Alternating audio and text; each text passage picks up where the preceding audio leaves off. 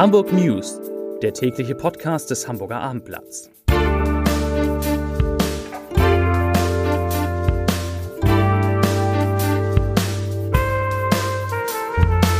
Moin, mein Name ist Lars Heider und heute geht es um den Großeinsatz der Hamburger Polizei an der Stadtteilschule Blankenese, in der sich wahrscheinlich 1300 Schülerinnen und Schüler verbarrikadieren mussten, nachdem Unbekannte eine Lehrerin mit einer Waffe bedroht hatten. Weitere Themen. Elbtower Erbauer René Benko tritt zurück. Die Polizei verzichtet für einen Tag auf Knöllchen und das Krimi-Festival ist in Hamburg furios gestartet. Dazu gleich mehr. Zunächst aber wie immer die Top 3, die drei meistgelesenen Themen und Texte auf abendblatt.de. Auf Platz 3 Winterdom, warum Besucher die Augen offen halten sollten. Auf Platz 2 Apotheken schließen aus Protest, Pillengipfel im Rathaus und auf Platz 1 Blankenese, Lehrerin vor 8. Klasse mit Schusswaffen bedroht. Das waren, das sind die Top 3 auf abendblatt.de. Großalarm und bange Stunden an der Stadtteilschule Blankenese. Laut Polizei haben dort heute Mittag zwei Jugendliche eine Lehrerin mit einer Waffe bedroht, vor den Augen etwa 20 entsetzter Schülerinnen und Schüler. Nach dem bisherigen Erkenntnisstand handelte es sich wohl nicht um Schüler der Stadtteilschule. Sie sollen sehr jung gewesen sein, vermutlich zwischen 12 und 15 Jahre alt. Die Lehrerin unterrichtete gerade eine achte Klasse. Kurz nach der vierten Stunde gab es wegen des Vorfalls eine Durchsage, wonach alle Lehrer mit ihren Schülern in den Klassenräumen bleiben und sich verbarrikadieren sollten. Bilder, die dem Abendblatt vorliegen, zeigen, wie Schülerinnen und Schüler eine Tür mit einem Tisch und Büchern verstellt haben, um sich vor einem möglichen Angreifer zu schützen.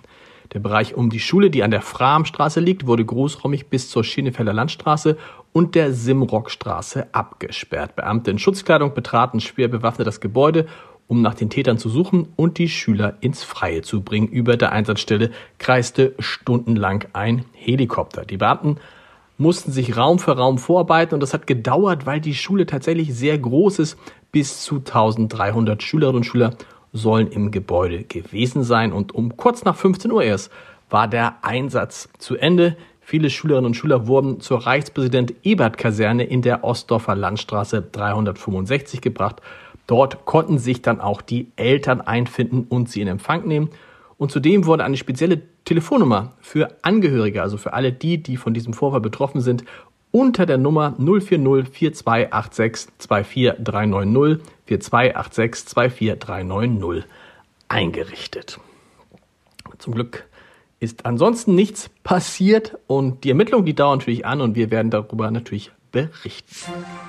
Der österreichische Unternehmensgründer René Benko zieht sich aus der Führung der angeschlagenen Signa-Gruppe zurück. Wie das Unternehmen heute bekannt gab, tritt der Milliardär als Vorsitzender des Beirats der Signa Holding GmbH zurück. Das ist für Hamburg bekanntermaßen besonders interessant, weil Benkos Unternehmen den Elbtower errichten soll, an dem die Bauarbeiten im Moment ruhen. Der in das Projekt involvierte Vermögensverwalter Commerz Real ist laut einem Sprecher mit Signa und der ausführenden Baufirma im Gespräch um, so heißt es, rasch eine Lösung zu finden und den Bau bald wieder voranzutreiben. Die Signa-Gruppe selbst gibt seit Wochen gegenüber Medien keine Stellungnahmen ab.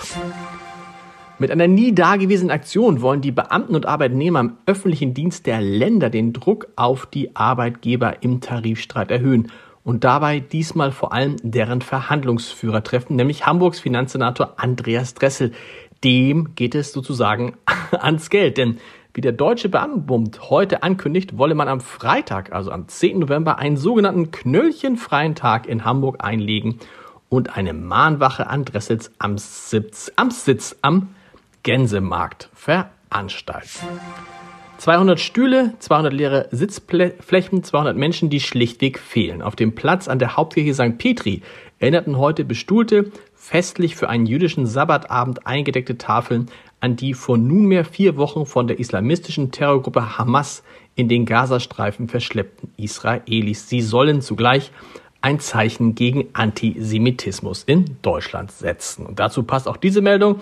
21 Stolpersteine befinden sich im Pflaster vor dem Hamburger Rathaus. Sie erinnern an die von den Nationalsozialisten deportierten oder ermordeten Abgeordnete der Hamburger Bürgerschaft. Heute kamen Abgeordnete von SPD und Grünen, CDU und der Linken zusammen um die Steine zum 85. Jahrestag der nationalsozialistischen Novemberpogrome am 9. November zu reinigen. Und dazu sagte Anke Frieling, die stellvertretende CDU-Fraktionsvorsitzende, ich zitiere, die Steine repräsentieren schreckliche menschliche Schicksale, die nie in Vergessenheit geraten dürfen. Wir möchten den damals verschleppten und getöteten Mitgliedern der Bürgerschaft ein ehrendes Gedenken bewahren und damit dazu beitragen, die Vergangenheit lebendig zu halten. Zitat Ende. Und wenn Sie heute Abend noch nichts vorhaben, gestern Abend wurde das Hamburger Krimi-Festival eröffnet. Das war schon toll. Und heute geht es weiter und auch ich versuche heute äh, mal äh, ein bisschen Lust auf Krimi zu machen. Ab 20 Uhr auf Kampnagel. Äh, da bin ich da. Vorher sind schon viele andere Autoren da. Und ja, kommen Sie doch mal vorbei. Das lohnt sich. Ist eines der schönsten Krimi-Festivals. Europas, nicht nur Deutschlands.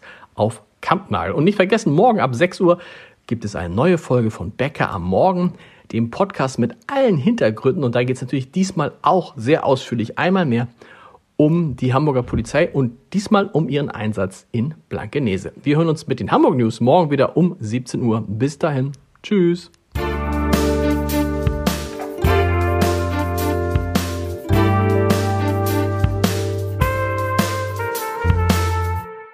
Weitere Podcasts vom Hamburger Abendblatt finden Sie auf abendblatt.de slash podcast.